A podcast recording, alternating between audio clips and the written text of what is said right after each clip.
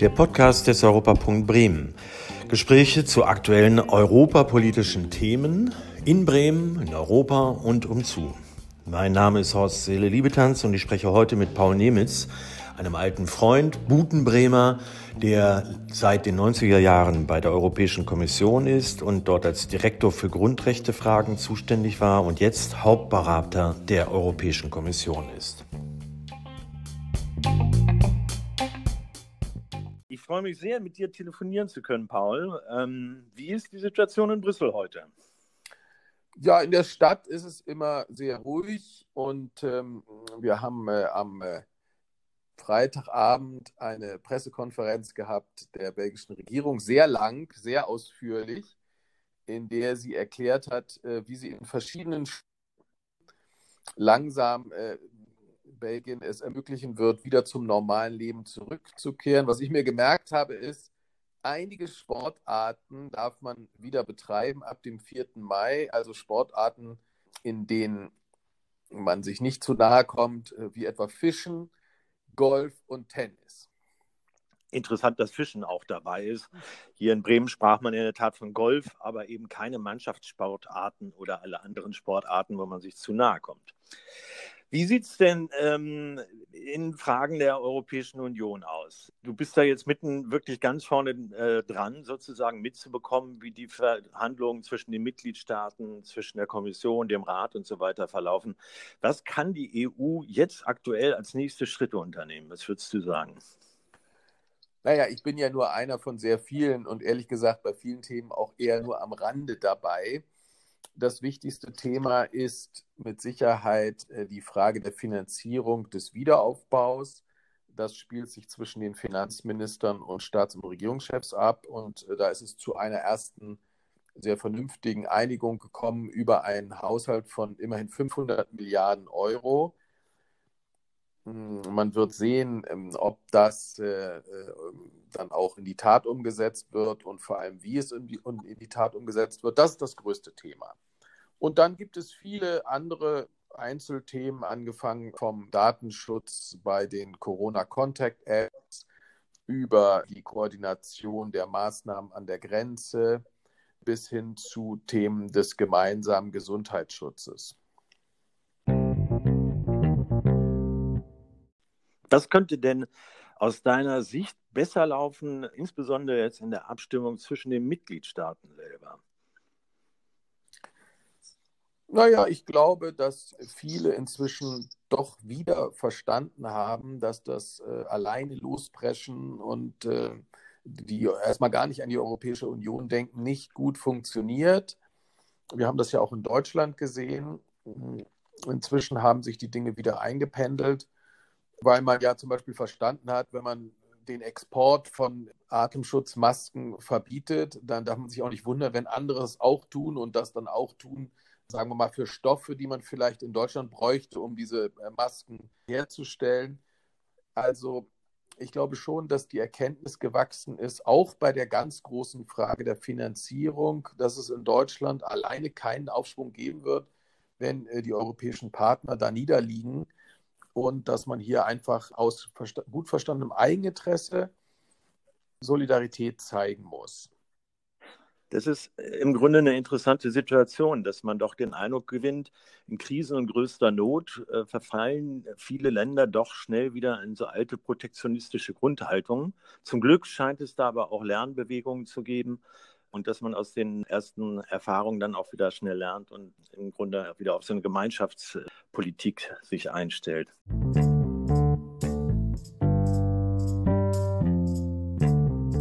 Wie sieht es ganz grundsätzlich eigentlich mit dem Zustand der Demokratie in Europa aus? Hier in Bremen haben wir jetzt in, äh, von Seiten des Europapunktes zum Beispiel einiges unternommen, um zu schauen, welche Möglichkeiten gibt es in diesen Restriktionszeiten, dass man vernünftig weiterarbeiten kann, den demokratischen Diskurs zwischen Bürgerinnen und Bürgern, Politik, Verwaltung aufrechterhält, weiterentwickelt.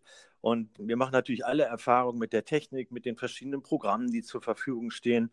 Aber es bleibt ein großes Fragezeichen. Könnte das ein Modell sein, was auf Dauer tatsächlich auch Demokratie sichert und ja, äh, so eine Grundlage der Arbeit ist, sollte es eine ganze Weile nicht möglich sein, wieder normal zusammenzukommen, wie man das bislang gewöhnt war. Ja, ich glaube nicht, dass das ein Modell sein kann auf die Dauer. Ich habe ja mit Matthias Pfeffer ein Buch geschrieben, das in den nächsten Wochen erscheint. Das heißt Prinzip Mensch, Macht, Freiheit und Demokratie im Zeitalter künstlicher Intelligenz. Und in diesem Buch setzen wir uns auseinander mit der Frage, was eigentlich die Entwicklung der modernen Technologien, des Internets bis hin zur künstlichen Intelligenz, Quantumcomputer, aber auch die Geschäftsmodelle von Google, Facebook, äh, Amazon, Apple und Microsoft eigentlich für Demokratie und Freiheit bedeuten.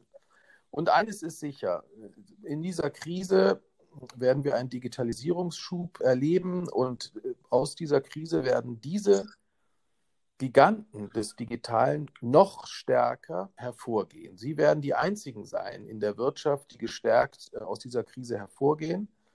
Und wir werden deshalb umso genauer die Frage stellen müssen, wie wir eigentlich die Macht dieser Unternehmen nicht nur im Markt, sondern eben auch in Bezug auf das Funktionieren der Demokratie regulieren und hier und da auch einschränken können. Und äh, das bleibt eine wichtige Aufgabe. Und in der Diskussion zwischen der Bundesrepublik und den Bundesländern vor allem und der Europäischen Kommission zum Medienstaatsvertrag zu dem sich die Kommission ja jetzt möglicherweise äußern wird, da finden sich viele Elemente dieser Grundfrage, nämlich der Grundfrage nach der Demokratie im Zeitalter künstlicher Intelligenz.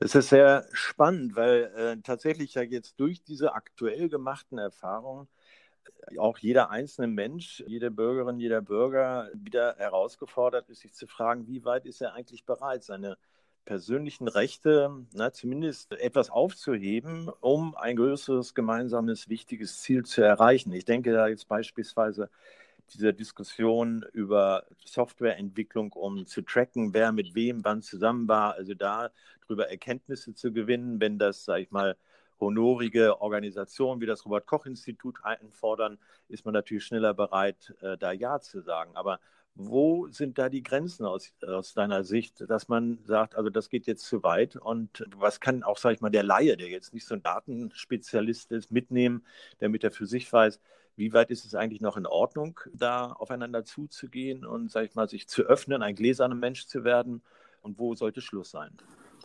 Ich glaube, es muss zunächst einmal deutlich sein, dass in Krisenzeiten so wie diesen natürlich besondere Maßnahmen möglich in normalen Zeiten nicht möglich sind. Auch, dass diese besonderen Maßnahmen ein Ende finden müssen, wenn die Krise vorbei ist. Das muss man erstmal ganz deutlich sagen. Das kann kein Dauerzustand werden. Zum Beispiel, dass wir dann alle mit so einem App äh, rumlaufen. Was äh, die Technologie selber angeht, haben wir ja gerade diese Woche gesehen, dass die Bundesregierung sich jetzt äh, für ein dezentrales Modell entschieden hat.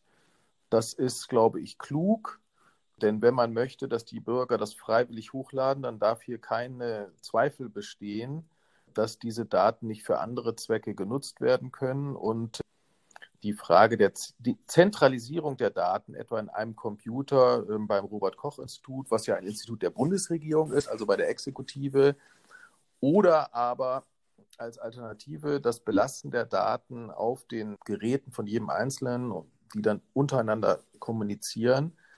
Das ist eine Grundfrage gewesen und ich glaube, da hat die Bundesregierung noch gerade, würde ich sagen, die Kurve bekommen, nachdem sie lange auf ein zentralisiertes Modell gesetzt hat.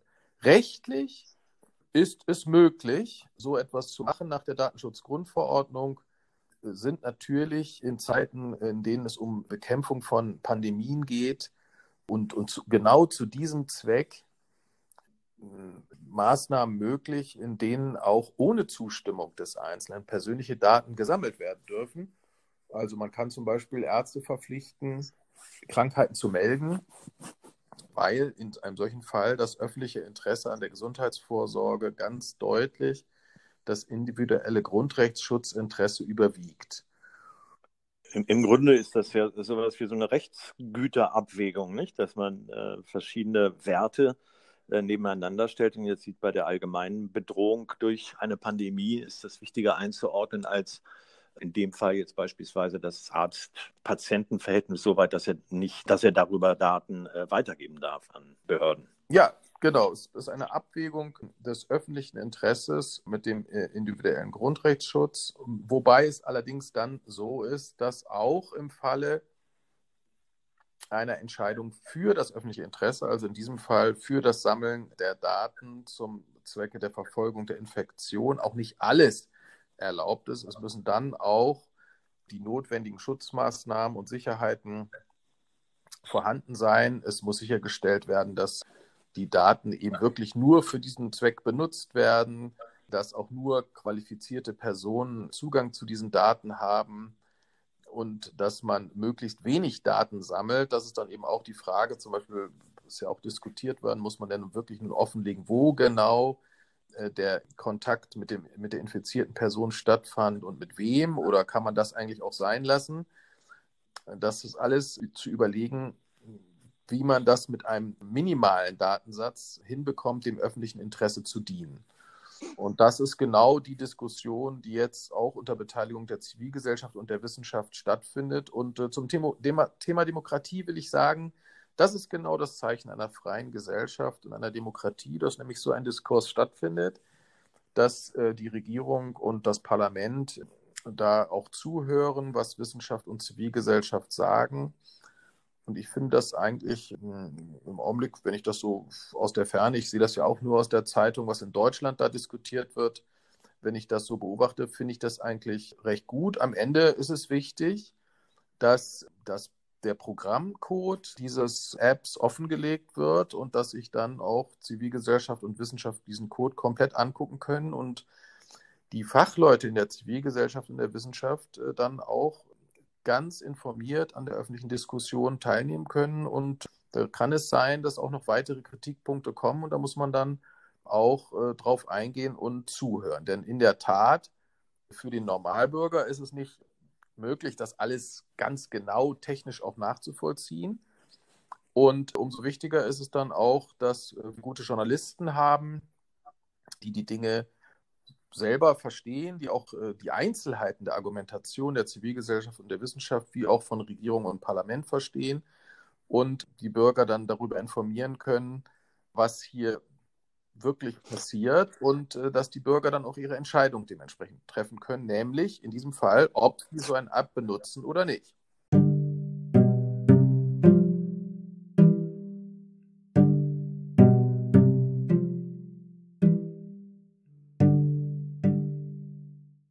Ich äh, erinnere das so streckenweise ein bisschen an die Grundprinzipien bei der Diskussion zur Einführung der DSGVO, nämlich Transparenz, zeitliche Beschränktheit, Kontrolle darüber, was mit den eigenen Daten passiert und dass es nicht aus den Händen gegeben wird und eben die offene Auseinandersetzung, der offene Austausch zu den Methoden und den Techniken stattfindet.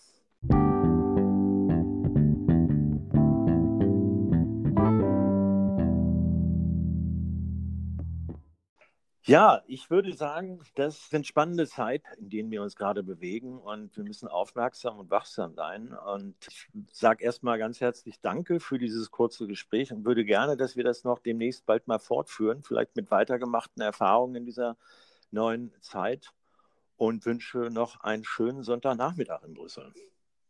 Danke, Horst. Schönen Gruß nach Bremen. Mach's gut, Paul. Danke dir. Tschüss.